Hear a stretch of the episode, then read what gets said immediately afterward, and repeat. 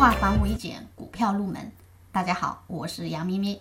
今天我们来讲两阳夹一阴多方炮和两阴夹一阳空方炮。先来讲讲多方炮。两阳夹一阴是指由两根较长较大的阳线和一根比较短的阴线组成，两根阳线夹住了中间这根比较短。实体比较小的阴线，这就叫两阳夹一阴多方炮。多方炮可以出现在涨势当中，也可以出现在下跌行情当中。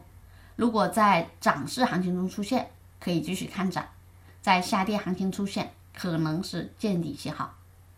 同样的，反过来，两阴夹一阳，两阴夹一阳是指由两根较长的阴线和一根较短的阳线组成。两根阴线夹住中间这根比较短的阳线，同样的，这两根阴线最好是大阴线，阳线最好是小阳线。在涨势中出现两阴夹一阳，空方炮，后市看跌；在跌势中出现还是看跌信号。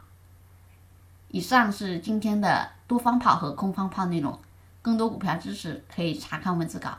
我们下堂课再继续。